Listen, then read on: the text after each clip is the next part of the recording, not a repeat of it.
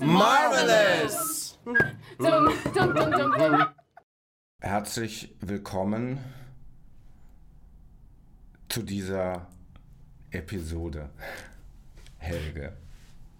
Dankeschön. Ich habe versucht, mal so eine Kanzelansage zu machen mit so einer bisschen. Ach so, diese Pausen waren absichtlich. Okay, ja. hat mich etwas irritiert. Mit, äh, ja, mit so einer leichten Überbetonung. Mhm. Wenig Aussage, aber Betonung. Ja, richtig. Ähm, so müssen Begrüßungen sein. Passt, finde ich, auch zum Thema.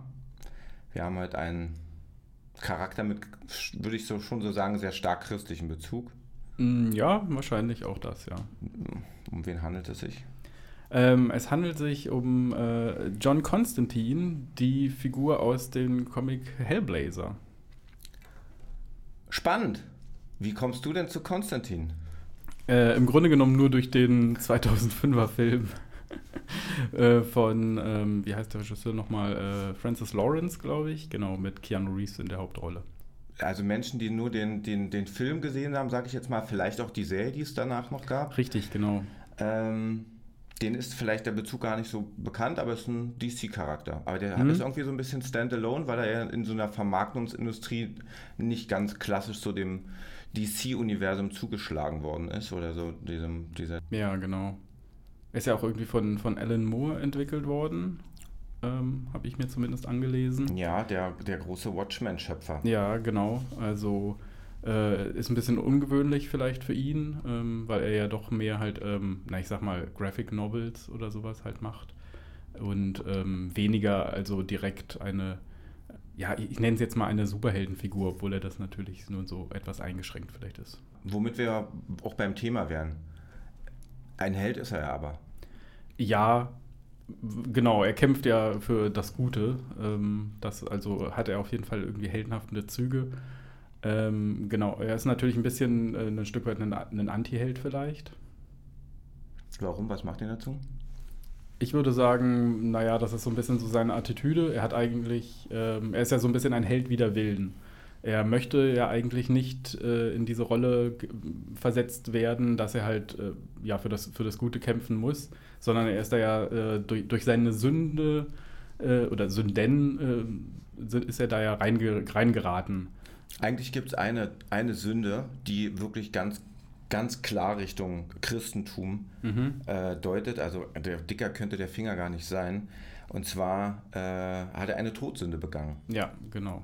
Und die wäre? Hat er jemanden umgebracht? Ja, und zwar sich selbst. Ja, ja das ist genau. Und dafür ist er, ist er auserkoren, halt in, in, äh, ja, in die Hölle zu fahren und ähm, das möchte er halt nicht. Und dann ist, ist er, hat er quasi angeheuert, für die Dienste des Himmels ähm, die, die Drecksarbeit zu machen, indem er halt dann gegen äh, Dämonen kämpft.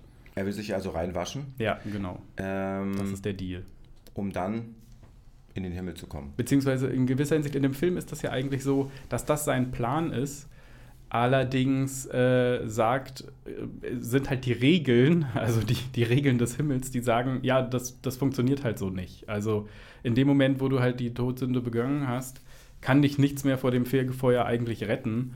Und die, die Taten, die dann äh, Konstantin tut, äh, sollen, ja, dann, damit versucht er quasi, das im Grunde genommen halt eben rückgängig zu machen oder irgendwie die Fegefeuerzeit zu verkürzen oder sowas. Also, wie, wie kommt er denn in die, in, in, in die Lage, das tun zu können. Also man fährt ja eigentlich ins Fegefeuer hinab und das war's dann für dich. Du erleidest ewige Qualen. Ja.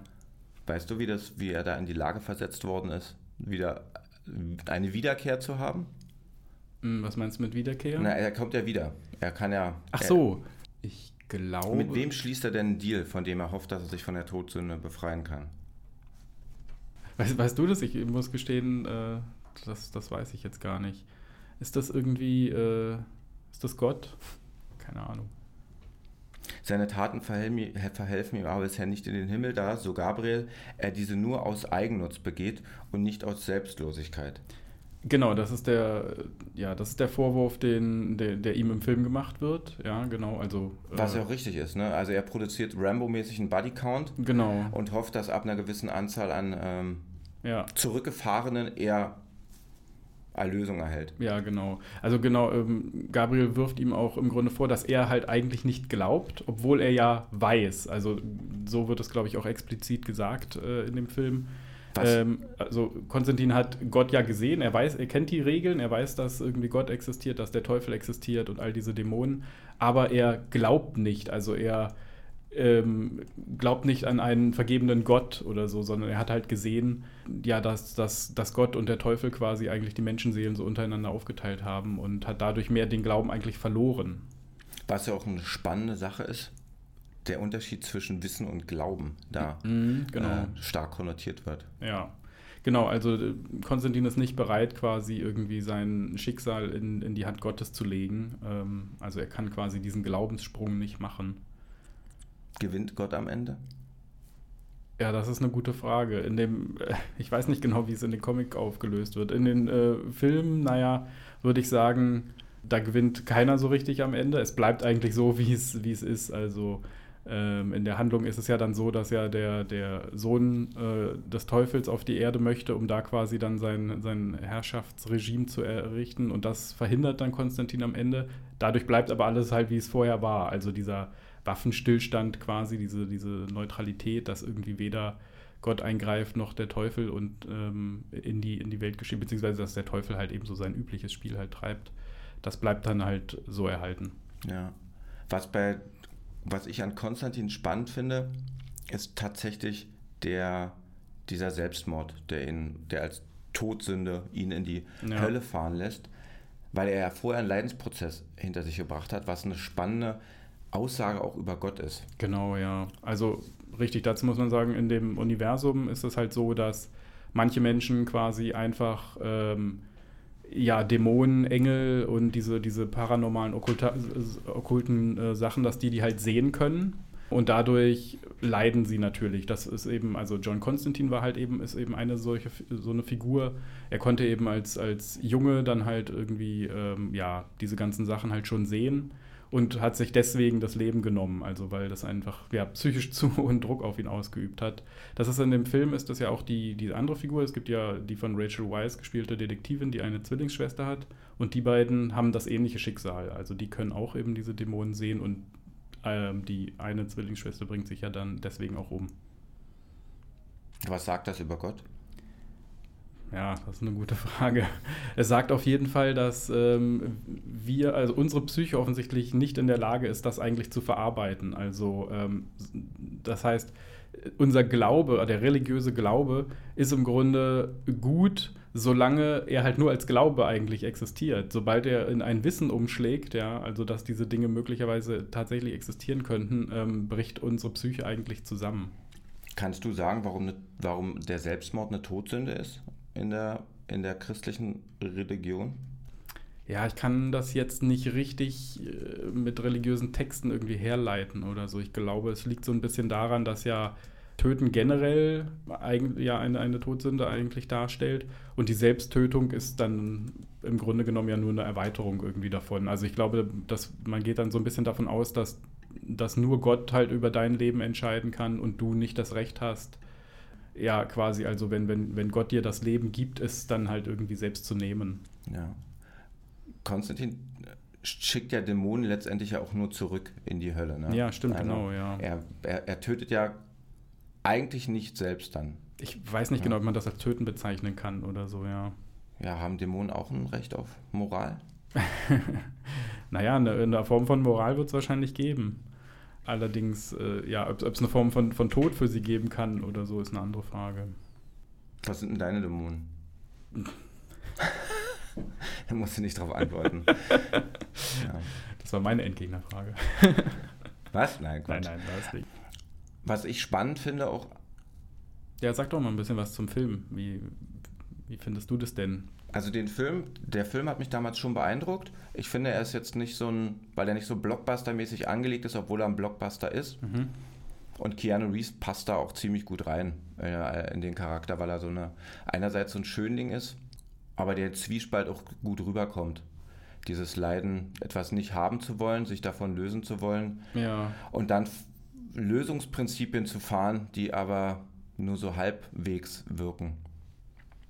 Und so eine Charaktere hatten wir ja neulich, haben wir ja mit, mit Eric Draven von The Crow, aus dem Film Crow, beziehungsweise der Comic, haben wir ja, das, haben wir ja auch gehabt. Und ja. sie sind in dem Sinne, finde ich, erfrischend, weil sie mehr über Menschlichkeit erzählen können, als es vielleicht die geleckten Superhelden sind, die immer in dieser Paraderolle sind, ein Problem lösen zu müssen und es dann am Ende ja auch in irgendeiner Form immer zu tun, aber du hast eben immer so eine Metaebene, dass sie irgendeine Stärke haben, irgendwas Besonderes sind ja. und selten in eigene Konflikte geraten und in eigenen Konflikten existieren zu müssen. Und das ist vielleicht auch so eine Form der Comics, die in 18 noch stärker entstanden sind. Da ist ja Alan Moore einer, mhm. der das mit den Watchmen zum Beispiel auch sehr stark ausgearbeitet hat, wo die Rolle der Superhelden an sich äh, wirklich Thema der jeweiligen Erzählungen sind. Äh, Konstantin ist da ähnlich. Das hat Comic-Erzählung, finde ich, auf eine, nochmal eine sehr andere Stufe gestellt. Mhm. Wobei das bei dem, bei Konstantin ja nicht ganz klar herausgearbeitet ist, dass er mit so einer, er hadert ja eigentlich wirklich nur mit der Last des Selbstmordes mhm. und des in den Himmel kommen wollens. Ja, genau, ja. Ja, er hadert natürlich auch mit, so ein bisschen vielleicht mit der Rolle, die die Menschen halt haben. Also dadurch, dass er ja das große Ganze quasi sieht, also halt eben ähm, von der Existenz Gottes weiß, dadurch ist für ihn im Grunde auch so ein bisschen so die, dieser Moralkodex eigentlich zusammengebrochen. Also so dieses, wie äh, muss ein Mensch irgendwie leben, ähm, weiß ich nicht, sich zwischen gut oder schlecht zu entscheiden. Und er hat halt, sieht halt, dass das im Grunde, ähm, dass das, dass das für, für Gott oder für den Teufel halt nachrangige Fragen sind oder sowas. Das ist halt, ähm, das sind halt moralische Spielchen, die die Menschen halt irgendwie ersonnen haben und er kann da halt irgendwie nicht mehr dran partizipieren. Und wir haben eine Verarbeitung von, also findest du, dass der Film im klassischen Sinne gut und böse betrachtet und ausleuchtet? Naja, der Film ist da ja, ist da ja äh, schon recht clever oder sowas. Also, ich kann ja mal das Ende spoilern irgendwie. Äh, es ist ja dann tatsächlich so, dass äh, der Erzengel Gabriel ja eigentlich den, ähm, den Sohn des Teufels auf die Erde holen möchte. Und ähm, die Legitimation dafür bezieht der Engel quasi daraus, dass wenn das, das, das Reich des Teufels auf der Erde errichtet wird, ja, dann ähm, setzt es die Menschen unter Zugzwang, quasi gut sein zu müssen. Also es ist quasi eine Bestätigung Gottes. Wer dann an Gott immer noch glaubt, ja, wenn halt quasi äh, die, die, der, der, die Hölle auf, auf die Erde irgendwie einzieht, wer dann halt irgendwie glaubt, der beweist halt äh, wirklich, dass er Gott ergeben ist und kann dadurch dann halt äh, ja, in den Himmel aufsteigen. Also es ist im Grunde der Versuch, äh, das Beste aus den Menschen rausholen zu wollen, indem man sie halt quasi in die absolute Hölle stürzt. Ja, schlimm. Das ist eigentlich, ja, das ist schon sehr autoritär gedacht, ja. Das ist eine absolute One-Way-Nummer. Ja, und alle, die halt eben, die dann halt quasi dabei leiden oder die daran zugrunde gehen oder so, na, die haben halt Pech gehabt. Also die fahren dann halt in die Hölle ein. Ja. Was ich spannend fand in dem Film, dass sie Tilda Swinton ja. für die Rolle des Erzengels gewählt genau. haben, weil sie ja so ein da wie so ein Transwesen auftritt. Ja, also, genau, so die, ihre, das Androgyne irgendwie, das ist da so in dieser Figur angelegt, ja. ja. Hast du denn Bezug zu Engeln sonst in irgendeiner Form? Hast du dich da mal näher mit auseinandergesetzt? Nee, nicht wirklich. nee. Ja. Wieso hast du da irgendwas? Nee, ich, ich habe mich jetzt nur gefragt, also weil ich fand den, den Punkt wirklich ein bisschen spannend, dass sie auch so ein Transwesen ist. Also keine, mhm. also du da auch so eine keine Zuschreibung hast, was ist typisch männlich, was ist weiblich, genau, ja. sondern sie da solitär dasteht. Ich habe auch eben kurz, kurz gestruggelt, ob ich halt irgendwie er oder sie sagen soll, weil sie natürlich, also Erzengel Gabriel sagen wir halt, das äh, impliziert ja irgendwie, dass es irgendwie männlich ist, aber es wird, er wird halt von Tilda Swinton gespielt, die halt eine Frau ist, genau, also. Hat Konstantin eine Relevanz heutzutage in irgendeiner Form? Ich glaube, dass die, dass die Figur auf jeden Fall eigentlich super spannend ist. Auf der einen Seite ist sie, ähm, ist sie ja sehr stark beeinflusst von eben so den Film Noirs oder so. Also sie, sie sieht auch so aus und sie hat auch so eine Attitüde und tatsächlich beginnen irgendwie viele der Comics auch so ein bisschen als so eine Murder-Mystery-Geschichte. Ich weiß jetzt nicht, äh, ob das jetzt aktualisierbar jetzt irgendwie gerade ist im Zuge so dieser ganzen doch sehr starken Einseitigkeit irgendwie auf, auf äh, Superhelden, die vielleicht stärker vermarktbar sind oder so, wo jetzt halt irgendwie Konstantin nicht so, nicht so dazugehört. Der Hast ist da nicht groß genug. für. Vielleicht eine Ahnung, warum so eine Comics, also diese Art der Comics, die die Laien und die äh, Unschlüssigkeiten von Helden in den Fokus stellen, warum die in den 80er Jahren entstanden sind? Also gab es da.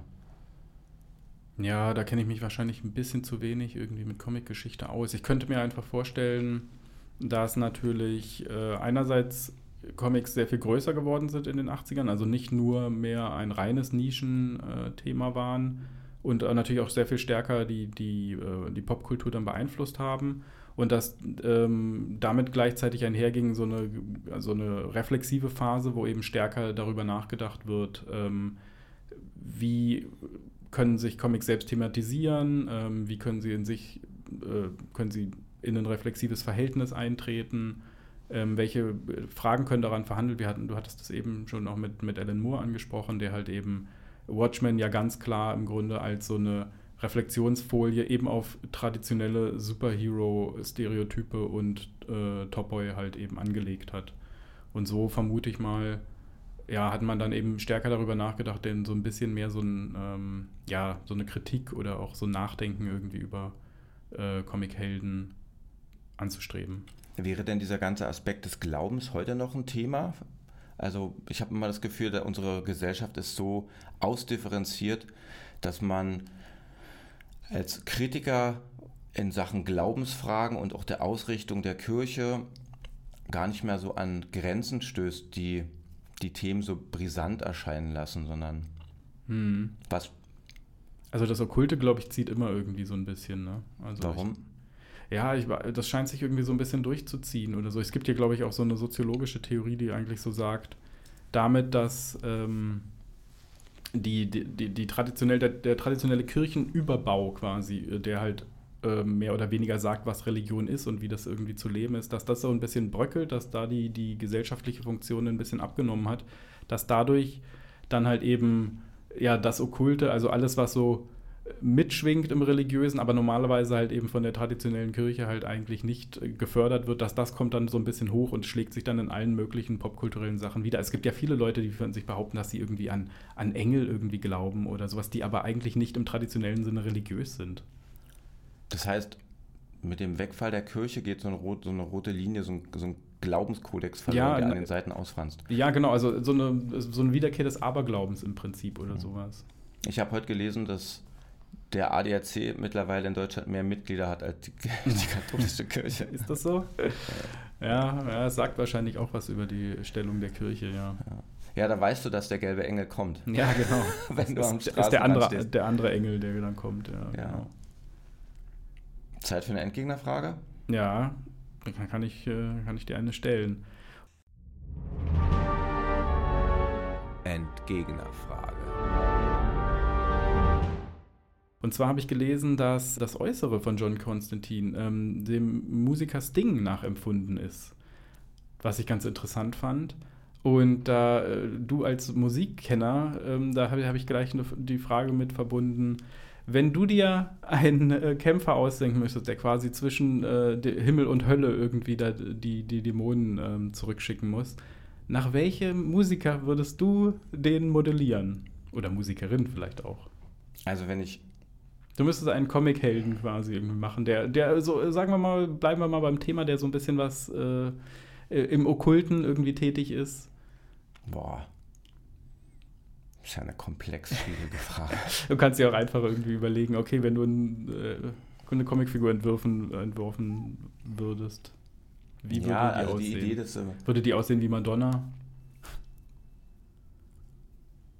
wahrscheinlich ist Madonna zu einfach. Vielleicht wie Cher. Ah, okay, ja. Also jetzt Cher oder Cher aus den 80ern? Hm, Nee, an, wahrscheinlich Cher an Sieht, sich. sieht auch nicht so anders aus wahrscheinlich als Ja. in den 80ern. Ja, ja, ich meine es auch gar nicht abfällig gegenüber. Aber so dieses, das bestechend, das best, die, die Power wäre das, die, das Bestechende der, der Jugend. Ah, ja, okay. So, das wäre ihr Das wäre, wäre das auch so eine Figur, die quasi nicht altern würde? Genau. Ah ja. Was den äh, Leidensdruck ihrerseits auch erhöhen würde, Mhm. weil sie mit ansehen muss, wie ihre Liebsten ständig von ihr gehen. Ah ja, das stimmt, ja. Das wäre der Leidensdruck, mit dem sie klarkommen müsste. Die Ewigkeit der Jugend genießen zu können, aber die Endbarkeit und das Alter erleiden zu müssen. Okay, so, also so das Highlander-Problem quasi. Ja. Es, kann nur, es kann nur eine geben. Genau, es kann wäre- nur ein Share geben. Und das wäre Cher. Gut, danke. Ja, Ich werde vielleicht noch mal einen Blick in meinen Kopf werfen und überlegen, ob man da noch was arrangieren könnte, was die Superhelden betrifft. Aber Cher wäre es wahrscheinlich. Könnte Find- aber auch Elton John sein.